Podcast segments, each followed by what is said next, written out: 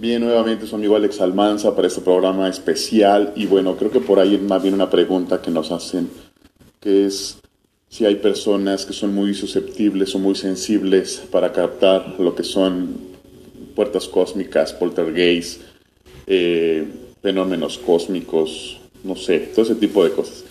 Sí, efectivamente, como les comentaba yo en una pregunta anterior también, eh, si hay personas, si hay personas que están marcadas para eso.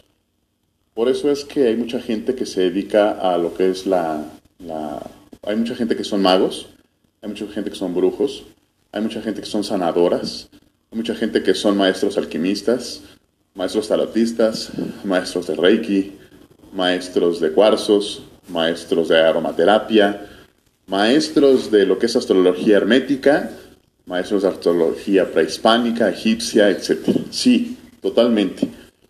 ¿Cómo puede ser esto? Pues precisamente dada la alineación cósmica que tiene. Acuérdense que tu carta astral eh, te marca muchas cosas. Dada la luna, dado el sol, dado lo que es tu signo ascendente, tu signo en el cual naciste, tu, mes, tu fecha de nacimiento. Todo, todo es matemáticas y todo te indica el, el para qué y el por qué. Sí, efectivamente hay gente más sensible porque ya nace con ciertas chakras eh, listas como para ejecutarse.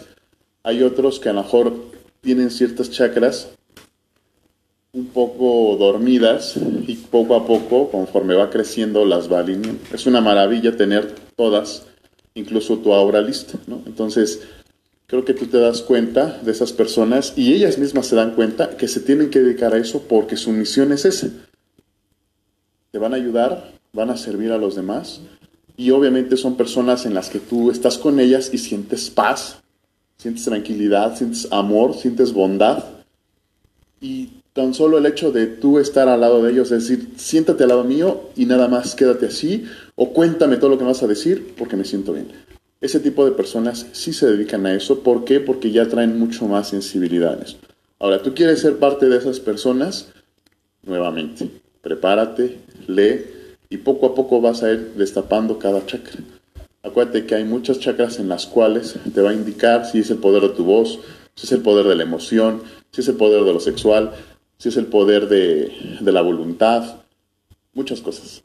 Así que conéctate y verás que en algún momento dado, si tú quieres ser parte también de todo este mundo mágico y ser maestro de la astrología o de la metafísica o de lo que quieras, pero tú tienes el poder y los dones para realizarlo. Así que ojalá, eh, ojalá lo, intentes, ya eh, los que ya lo están haciendo, qué bueno, sigan y los que ya son maestros, obviamente, tienen que ser maestros de luz. Así que les dejo esta respuesta. Namaste.